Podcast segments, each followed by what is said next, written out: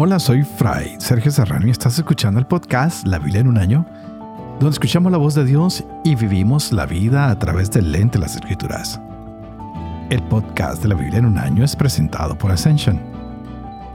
Usando la cronología de la Biblia de Great Adventure, leeremos desde Génesis hasta Apocalipsis, descubriendo cómo se desarrolla la historia de la salvación y cómo encajamos en esa historia hoy. Llegamos al día 196. Tendremos Isaías capítulos 9 y 10, Tobías capítulos 10 al 12 y Proverbios capítulo 10, versos 9 al 12. Y nos damos cuenta cómo Isaías condena lo que es el espiritismo, lo que Dios ha prohibido. Parece que hay muchas cosas oscuras que están alejando al pueblo de Dios y a la gente le gusta lo que es el ocultismo, lo que es no normal. Y parece que estamos en el resurgimiento de eso mismo. La gente está encantada con el espiritismo, con todo lo que sea diferente a Dios. Y hoy en día muchas personas recurren al ocultismo, al mundo de los espíritus, a la, incluso a la demoniología. Hay muchas iglesias ahora dedicadas a Satanás, hay ah, personas que están adorando al diablo y que creen que eso es lo que es correcto. Así que nosotros, los cristianos, debemos preocuparnos más por el mundo espiritual para con Dios que por el mundo oculto de las cosas que nos alejan de nuestro amado Dios y Salvador. Ojalá que estas lecturas que estamos haciendo nos ayuden a sacar al mundo de las tinieblas, a liberarlo, a que practiquen más los mandamientos, el amor a Dios y al prójimo, que tengamos pasos grandes hacia amarnos los unos a los otros, amar a Dios con todo nuestro corazón, con toda nuestra alma, con todo nuestro ser, que seamos conscientes de su acción en nuestro mundo, que no nos dejemos envolver por la oscuridad, por el mundo de desobediencia hacia Dios, el ignorar su palabra, el seguir desobedeciéndolo a Él, porque parece que hoy el mundo va en muchas direcciones como estaba en el tiempo del profeta Isaías.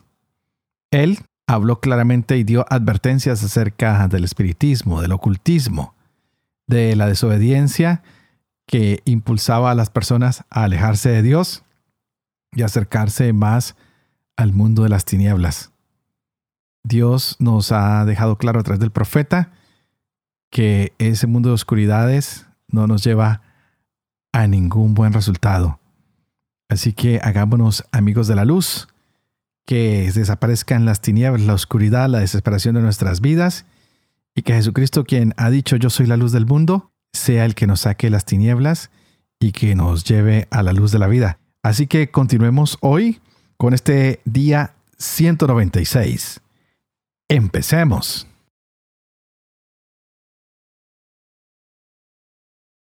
Isaías capítulo 9 El pueblo que andaba a oscuras vio una luz grande. Los que vivían en tierra de sombras, una luz brilló sobre ellos. Acrecentaste el regocijo, hiciste grande la alegría. Alegría por tu presencia, cual la alegría en la ciega, como se regocijan repartiendo botín. Porque el yugo que les pesaba y la pinga de su hombro, la vara de su tirano, ha roto como el día de Madián. Porque toda bota que taconea con ruido y el manto rebosado en sangre serán para la quema pasto de fuego. Porque una criatura nos ha nacido, un hijo se nos ha dado. Estará el señorío sobre su hombro y se llamará su nombre Maravilla de Consejero, Dios fuerte, siempre Padre príncipe de paz. Grande es su señoría, y la paz no tendrá fin sobre el trono de David y sobre su reino, para restaurarlo y consolidarlo por la equidad y la justicia. Desde ahora y hasta siempre, el celo de Yahvé Sebaot hará eso.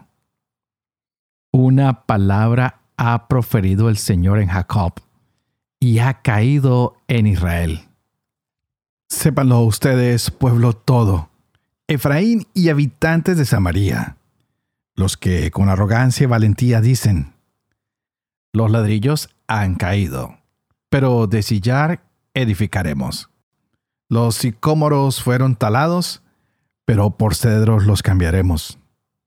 Pues bien, Yahvé ha dado ventaja a su adversario, razón y asusó a sus enemigos. Harán por delante y los filisteos por detrás. Devoraron a Israel a boca llena. Con todo eso no se ha calmado su ira y aún sigue su mano extendida. Pero el pueblo no se volvió hacia el que lo castigaba. No buscaron a Yahvé Sebaot. Por eso ha cercenado Yahvé a Israel cabeza y cola, palmera y junco en un mismo día.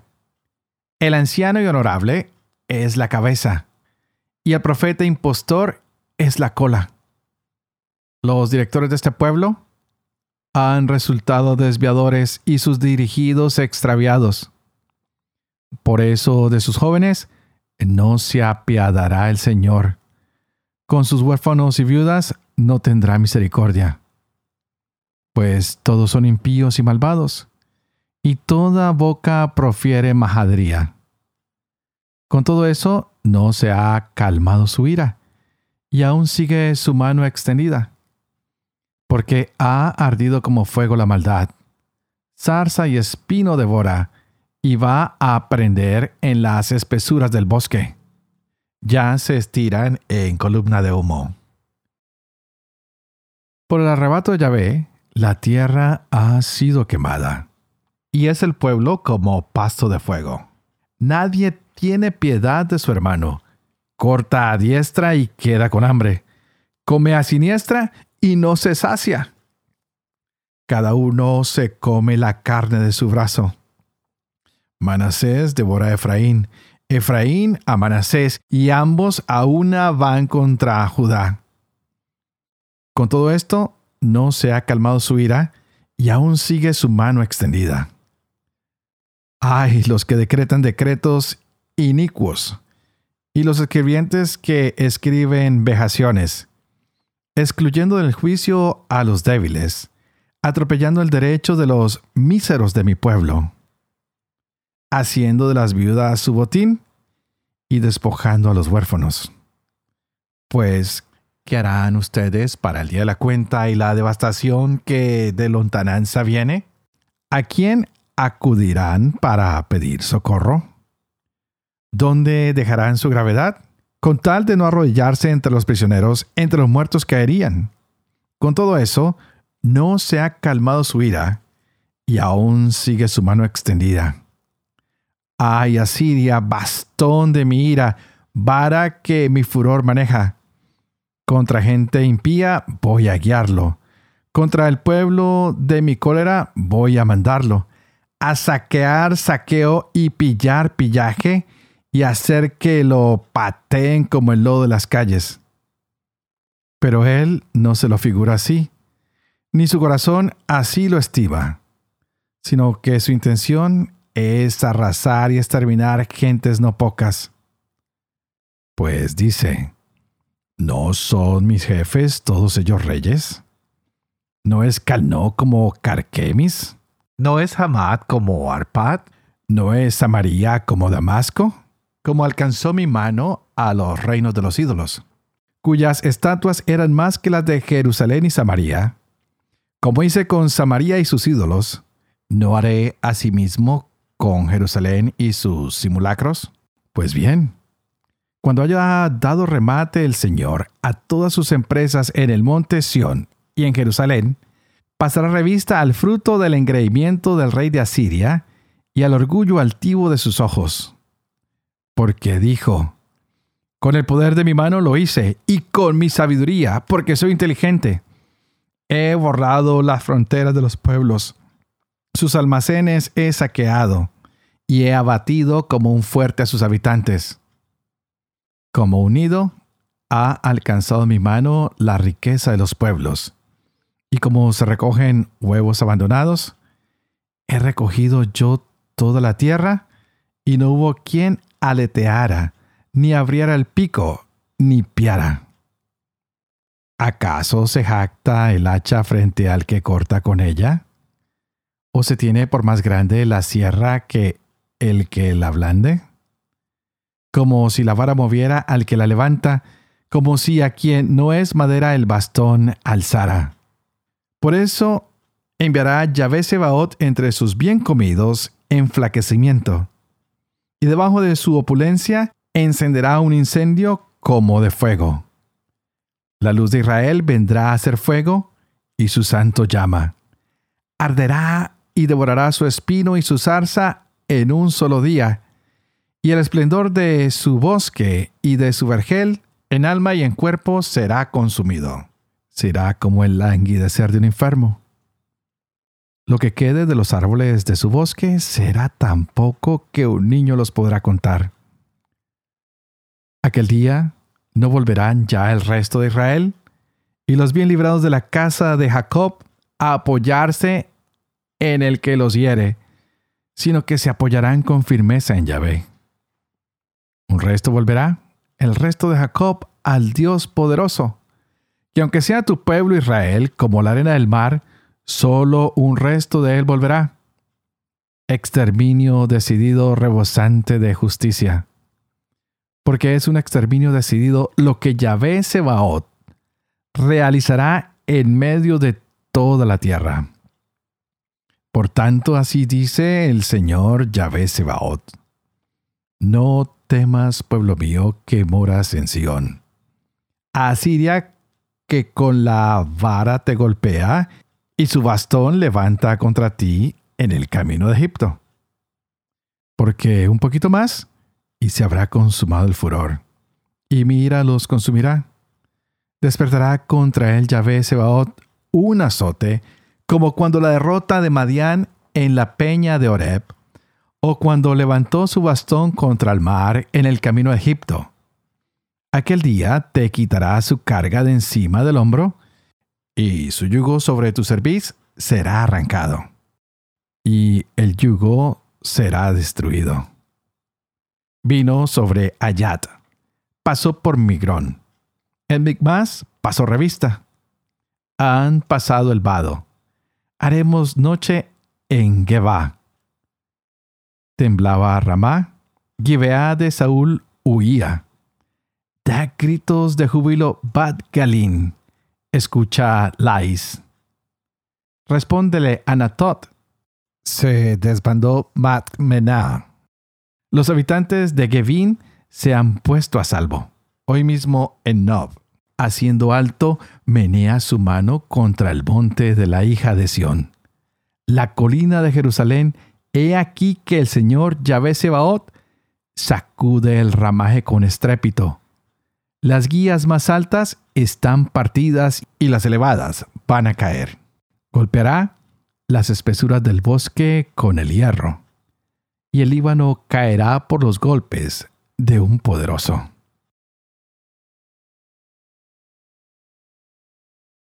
Tobías, capítulo 10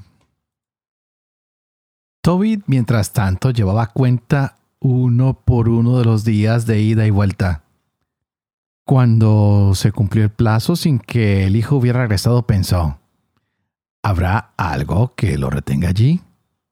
Es posible que haya muerto Gabael y que no haya nadie que le entregue el dinero. Y empezó a ponerse triste.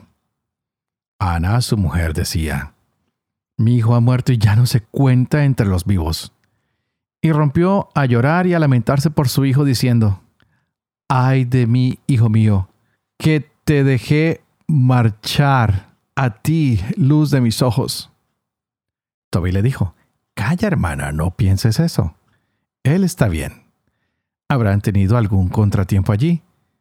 Pero su compañero es hombre de fiar y uno de los nuestros no te inquietes por él, que debe de estar cerca.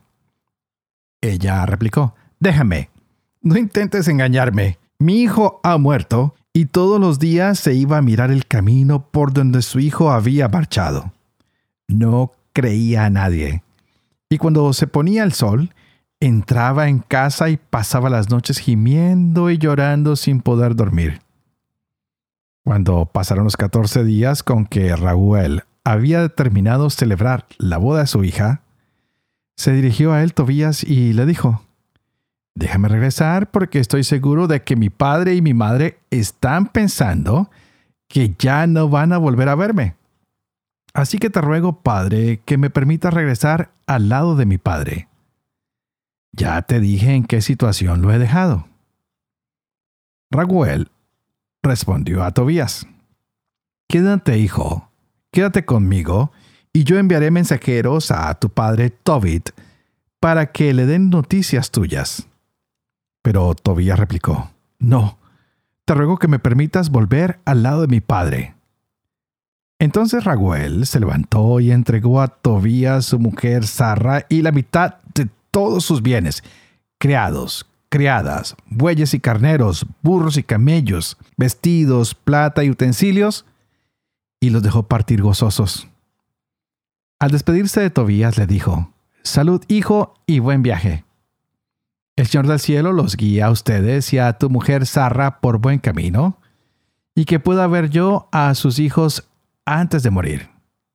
A su hija Sarra le dijo, Vas al lado de tu suegro, pues desde ahora ellos son padres tuyos igual que los que te han engendrado. Vete en paz, hija, que tenga buenas noticias de ti mientras yo viva. Y saludándolos se despidió de ellos.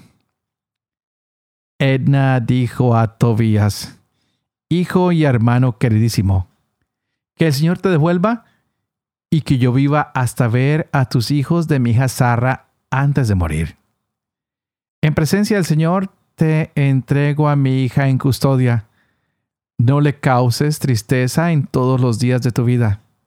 Vete en paz, hijo.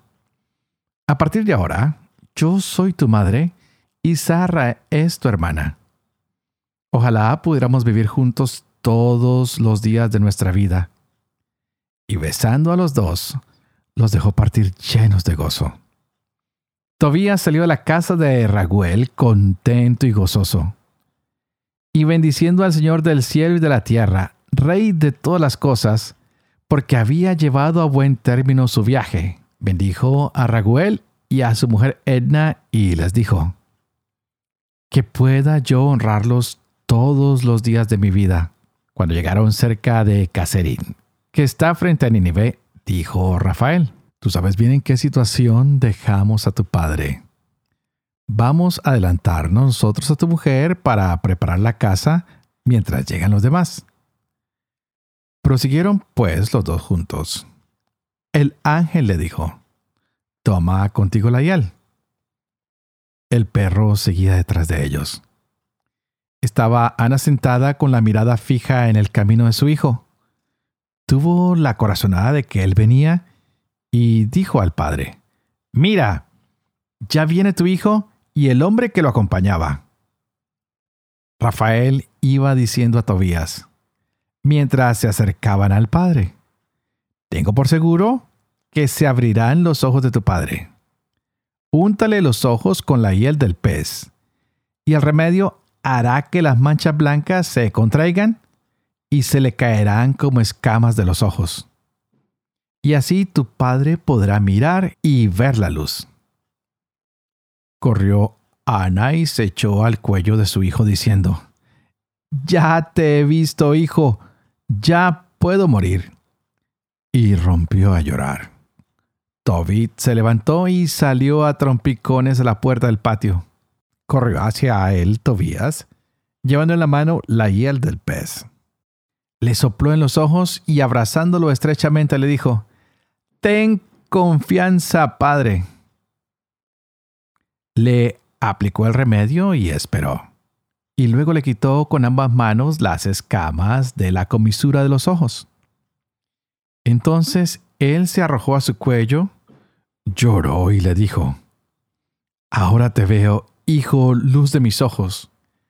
Y añadió, Bendito sea Dios, bendito su gran nombre, benditos todos sus santos ángeles, bendito su gran nombre por todos los siglos, porque me había azotado, pero se ha compadecido y ahora veo a mi hijo Tobías.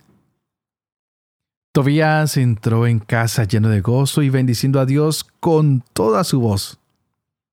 Luego contó a su padre el éxito de su viaje, cómo traía el dinero y cómo se había casado con Sarra, la hija de Raguel, que venía con él y estaba ya a las puertas de Nínive.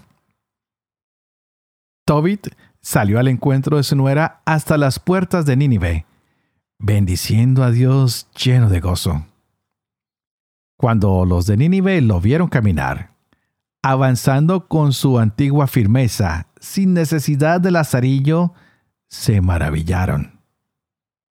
Tobit proclamó delante de ellos que Dios se había compadecido de él y le había abierto los ojos. Se acercó Tobit a Sarra, la mujer de su hijo, y la bendijo diciendo, Bienvenida seas, hija, y bendito sea tu Dios, hija, que te ha traído hasta nosotros. Bendito sea tu padre y bendito Tobías mi hijo, y bendita tú misma, hija.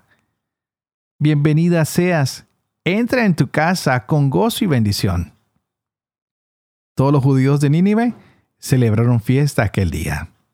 También Ajicar y Nabat, primos de Tobit, vinieron a darle la enhorabuena.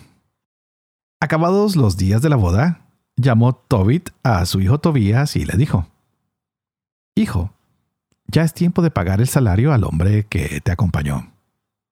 Y le añadirás una gratificación. Respondió Tobías, Padre, ¿qué salario puedo darle?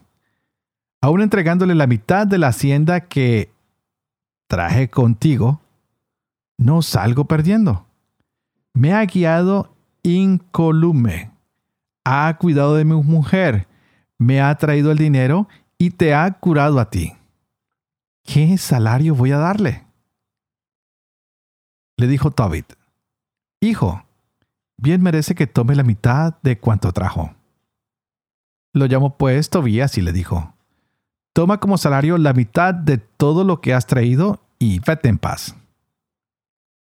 Entonces Rafael llevó aparte a los dos y les dijo, Bendigan a Dios y proclamen ante todos los vivientes los bienes que les ha concedido, para bendecir y cantar su nombre. Manifiesten a todos los hombres las acciones de Dios dignas de honra y no sean remisos en confesarlo bueno es mantener oculto el secreto del rey y también es bueno proclamar y publicar las obras gloriosas de Dios.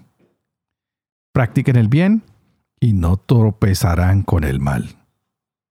Buena es la oración con ayuno y mejor es la limosna con justicia que la riqueza con iniquidad. Mejor es hacer limosna que atesorar oro. La limosna libra de la muerte y purifica de todo pecado. Los limoneros tendrán larga vida. Los pecadores e inicuos son enemigos de su propia vida.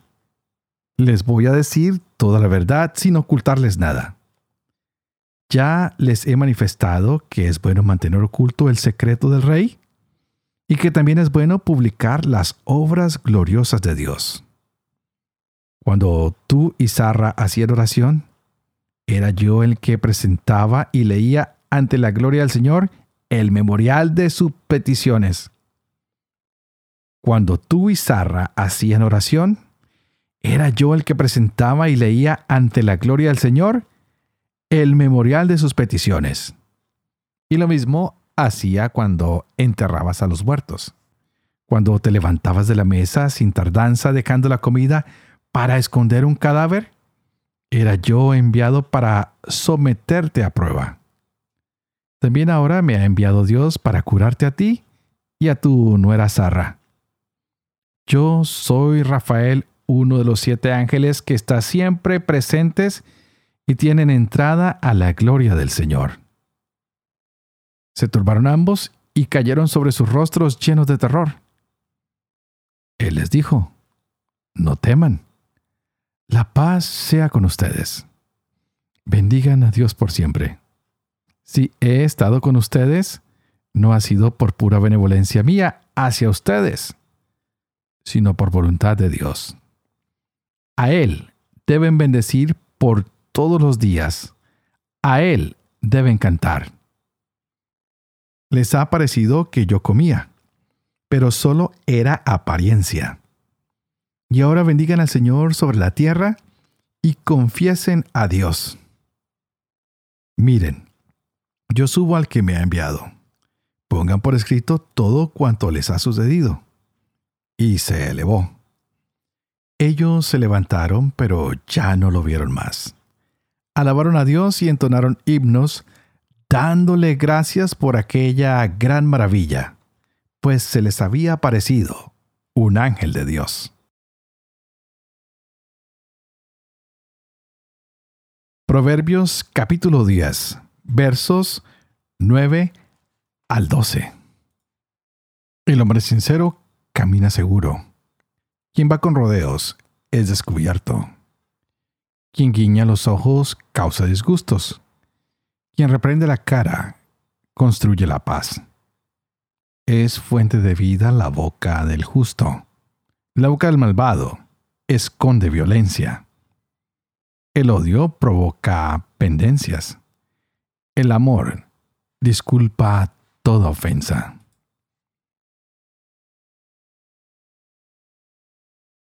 Padre de amor y misericordia, tú que haces elocuente la lengua de los niños, educa también la mía. Infunde en mis labios la gracia de tu bendición, Padre, Hijo y Espíritu Santo.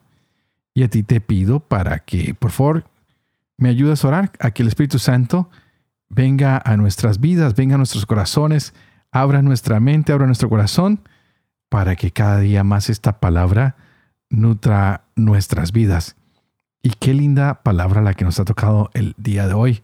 No sé si ustedes están enamorados del libro de Tobías. Es uno de los libros que se leen muy poco, pero que esconden esta riqueza tan maravillosa de el arcángel Rafael que está acompañando a este hombre.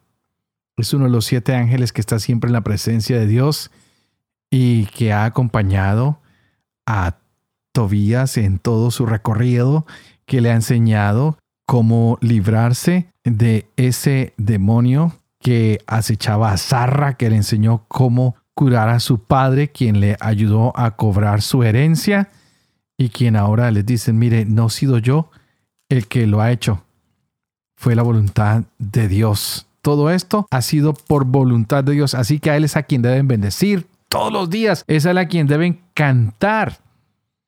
Y Él se desaparece. Qué lindo es que nosotros hiciéramos muchas cosas por los demás y dijeran los demás, te queremos agradecer y le dijéramos, no, no, no tienes nada que agradecerme. Todo lo que lo hago, lo hago porque es la voluntad de Dios. Yo sirvo porque la voluntad de Dios es que yo sea bueno, que sea bello, que sea bondadoso como Dios es.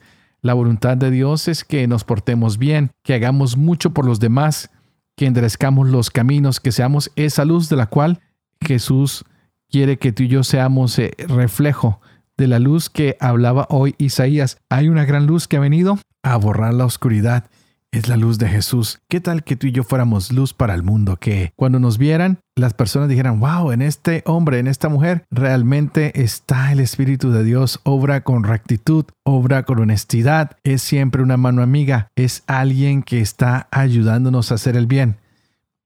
Hermoso fuera que las personas pudieran darse cuenta de que Dios está iluminando nuestras vidas, que Dios nos ha acompañado, que tal vez nosotros aprendiéramos estas alabanzas el día de hoy y dijéramos, bendito seas, oh Dios, con toda pura bendición y seas bendito por los siglos todos.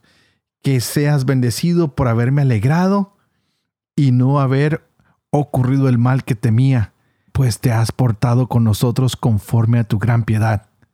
Qué bonito que le pudiéramos decir esas palabras que estaban hoy en Tobías capítulo 8, que le dijéramos, seas bendecido por tener compasión, seas bendecido porque nos has dado la bendición.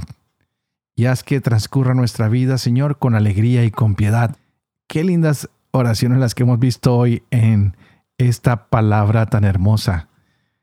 Oraciones de agradecimiento, decir bendito sea Dios, bendito sea su gran nombre, benditos todos sus santos ángeles, bendito su gran nombre por todos los siglos, porque me había azotado, pero se ha compadecido el Señor que nos da siempre salud de esperanza, que nos dice, wow, el tiempo difícil viene, pero hay esperanza porque conmigo llegará la alegría y la paz.